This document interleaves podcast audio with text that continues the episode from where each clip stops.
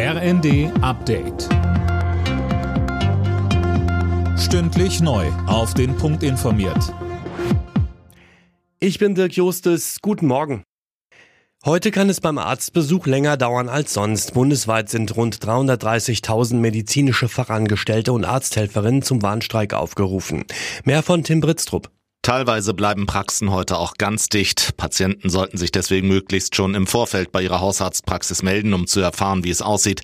Der Verband medizinischer Fachberufe will mit dem Warnstreik grundlegende Verbesserungen beim Gehalt durchsetzen. Die Ärzteschaft hat dafür Verständnis und fordert von Politik und Krankenkassen mehr Geld für die Praxen, damit die ihre Mitarbeiter anständig bezahlen können. Im US-Senat ist ein Milliardenpaket zur Stärkung der Grenze zu Mexiko sowie Hilfen für Israel und die Ukraine abgelehnt worden. Das Gesetzespaket scheiterte an der fehlenden Zustimmung der Republikaner. Mehr von André Glatzel. Bereits vor der Abstimmung war die Ablehnung bei den Republikanern groß. Ex-US-Präsident Trump etwa hatte sich gegen das Gesetzespaket ausgesprochen. Deutsche Politiker sprechen deswegen von einem Warnsignal. Wenn Trump wieder an der Macht ist, sei die Sicherheit Europas nicht mehr sichergestellt, so der SPD-Außenexperte Roth gegenüber dem Portal T-Online.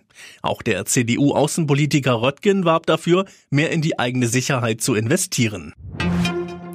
Thüringens AfD-Landeschef Höcke droht ein weiterer Prozess. Weil er in einem Telegram-Post muslimische Einwanderer verunglimpft haben soll, wird er wegen Volksverhetzung angeklagt. In einem anderen Verfahren geht es um eine verbotene NS-Parole, die Höcke auf einer Kundgebung von sich gegeben haben soll.